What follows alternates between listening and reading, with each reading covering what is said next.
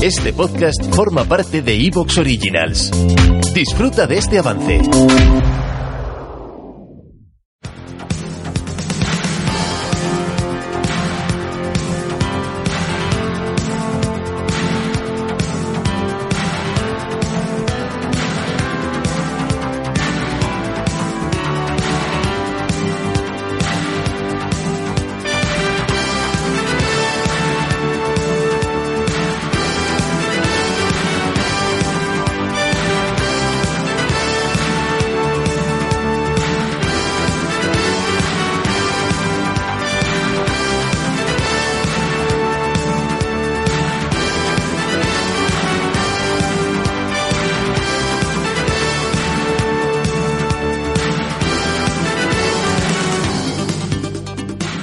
Hola amigos de TDC, bienvenidos a un nuevo programa de TDC y a un nuevo Pop ya viejas versus cultura pop. En este caso nos vamos a enfrentar a los placeres culpables, que por un lado es un concepto que a mí me da mucho asco como tal, y por otro, placeres culpables podría ser perfectamente un grupo de los 80, ¿eh? de un poquito cómplices, presuntos implicados, ¿no? ¿Eh? Tengo conmigo, por un lado, a la señorita Diana Oliver.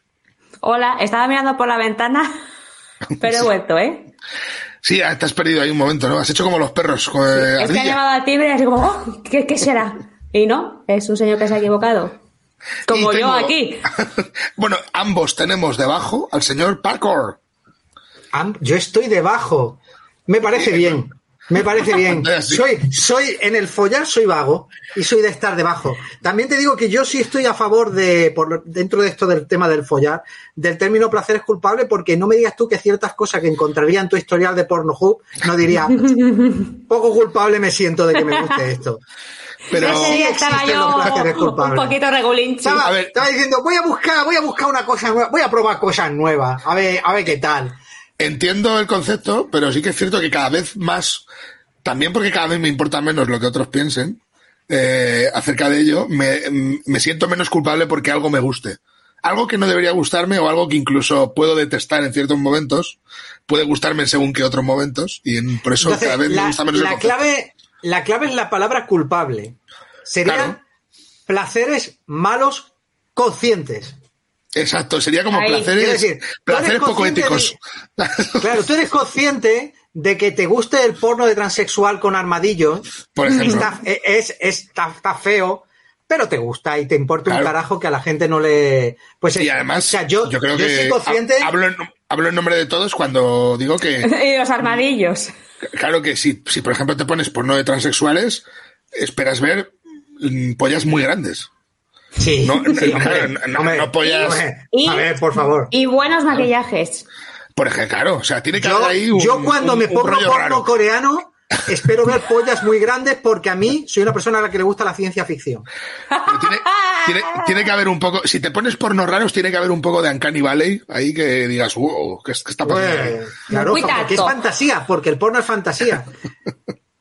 No, díselo, pero, al, a ver, díselo al PSOE y a Podemos, ¿eh? que cuando, cuando tú ves una película, yo, yo como persona de la Cutrecon, yo hoy estaba hablando de una película de mierda en la reunión que he tenido a mediodía, de estaba en Amazon, eh, estaba, estaba con Estudio Canal, me decían, estaba en Amazon esta película de manera pirata y hemos pedido que la quiten. O sea, que ya, que para que veas que no soy solo yo, que todo el mundo sabe. Y, y era una peli de mierda, de esta de bárbaros, y digo, esa no está mal. Esa es una mierda, pero yo me la he visto tres veces y me miran como diciendo, ¿con quién, a quién estamos invitando a, com- a comer y por qué estamos tirando el dinero?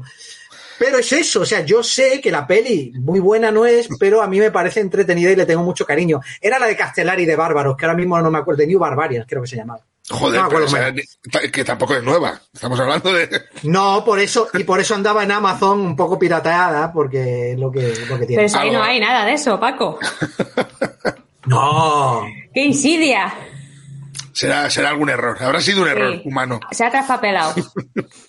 Bueno, hemos preparado cada uno seis canciones que consideramos que a lo mejor no van con nuestro estilo en general y que no, incluso con incluso que no son compatibles con la vida en sociedad, pero que O por con una controlar otra, interés. también nos No, gusta sabe- y no sabemos vivir en democracia. no. pero importante. Mm, Estas son canciones que votan a Vox. Pero estas canciones tienen que ser, o sea, nos gustan sin ironía. Esto no es como cuando invitaron al dúo dinámico al FIB. Eh, No. Para, para irse los pijos. No, no, esto es- tiene que ser, son canciones que tú te pones en un acto consciente de Sí, sí. autoinfligirse daño. En plan, voy a escuchar tal cosa. Como cuando me escuchaba yo el disco del chaval de la peca. Hombre, Claro Que decía, joder, qué mierda, voy a escucharlo otra vez. O, o como, o como cada vez, como cada vez que yo, y eso lo sabe Diana, voy a la metralleta a buscar el disco de Perales en el que está Samaritanas del Amor, para no irónicamente tener ese disco. Lo que pasa es que nunca lo encuentro bien, siempre está como ¿Qué? muy, en muy No mal fe. Que final Amaneciendo en ti se llama el disco, Amaneciendo en ti. la has sacado de la lista al final, esa Marita. La he sacado porque yo creo que está de puta madre Samaritanas del Amor, que van buscando el corazón entre la esquina. Además va de putas, que es una cosa que está muy de moda hoy en día. muy fresquito. O en la penumbra de un burdel de madrugada, muñecas frágiles de amor. Hay que añadir, para la gente que nos escucha, que ha habido canciones que ha habido cierta polémica y las hemos quitado porque consideramos que son temazos más o menos en general. O sea que, Sí. porque por lo menos una, una parte importante de la sociedad las, ya las considera temazos y claro, eso no, no hay ninguna culpabilidad en ello. Yo, yo he dejado una que siempre se han considerado una puta mierda, pero que como pasa mucho con el cine, como con Waterworld, por ejemplo, con el Ajá. tiempo, o- o el último gran héroe, luego da la vuelta y se dice, pero sí es buena. Y de esa he dejado una. Pero todavía hay gente que la considera una puta mierda. Y no es We Build This City, que también he estado a esto Ah, sí. de Starship. A esto. Porque esa canción, recordemos que dice Marconi's Place de Mamba, como si dicen, ¿sabe? Quiero decir, eso es una letra de esa canción. Hijos de puta. Vaya mierda. Ay, mira Bueno, qué pues, bonito. Me a acaban de pasar, me acaban de pasar un, un tío que está desesperado, no sé, está obsesionado con que folle, una app que es solo por invitación de follar. Te- juro Anda, qué bonito. Pues, y- pues, y es pues un distribuidor y con el-. Es un distribuidor con el que también he tenido yo, porque he tenido como tres reuniones. Parece que estaba en un mercado. Voy a Pues entrar. recuerda, Paco, recuerda Bueno, no, que compartir, luego. compartir es vivir. Hombre, y piensa que de ahí a lo mejor sale un podcast, ¿eh? Claro. Lo que te vas a encontrar ahí. Ya te digo. Recuerda que es importante compartir, Paco. Estas cosas. Vale, vale. Luego me meto y os digo. Uy, me meto no. Luego, luego la abro. La abro también queda mal. Bueno, luego hago algo y os cuento. Cuidado. Uh, pero lávate las manos. lo importante es que esas tres o cuatro invitaciones que te den las gestiones bien. ¿eh? Y no estoy señalando a nadie. Además, la gente que no, que, no, que no está aquí ahora mismo, porque como no vamos a poner vídeo, no, no sabe a quién estoy señalando. Eh, vamos a empezar con la primera canción de, de esta lista, que no es otra que la señora Katy Perry, eh, que siempre va acompañada por, por sus secuaces. Eh, Empiezo yo, entonces. Entonces empiezo yo. Exactamente. Canción de Paco. Eh, La y, es la, compuso can- él en una tarde tonta. y es la canción, Tampoco, tampoco creo que requiera mucho. El debate, Paco. es la canción E.T. Eh, esta época, a ver, yo, yo no, no tengo a Katy, a Katy Perry como una cantante mierder en general, porque era así, no sé, o sea, una cantante más de desarrollo, pero esta canción tampoco la tengo muy localizada, así que ahora te diré.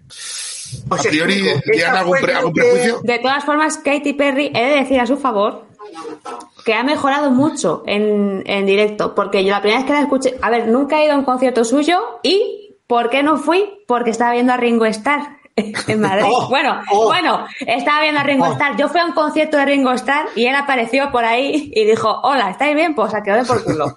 Así fue. Aquí, aquí fui a ver.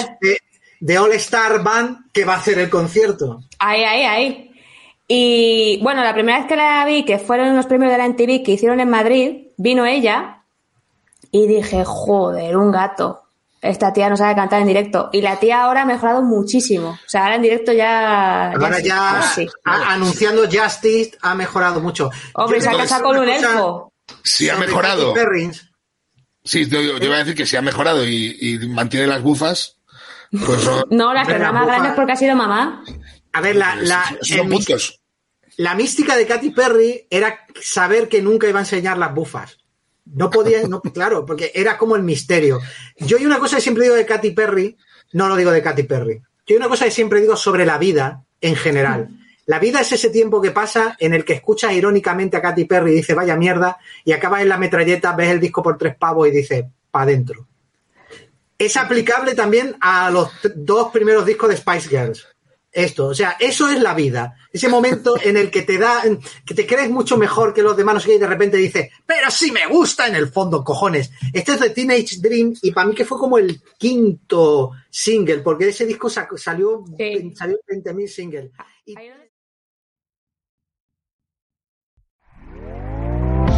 ¿Te está gustando lo que escuchas? Este podcast forma parte de Evox Originals y puedes escucharlo completo y gratis desde la aplicación de Evox. Instálala desde tu store y suscríbete a él para no perderte ningún episodio.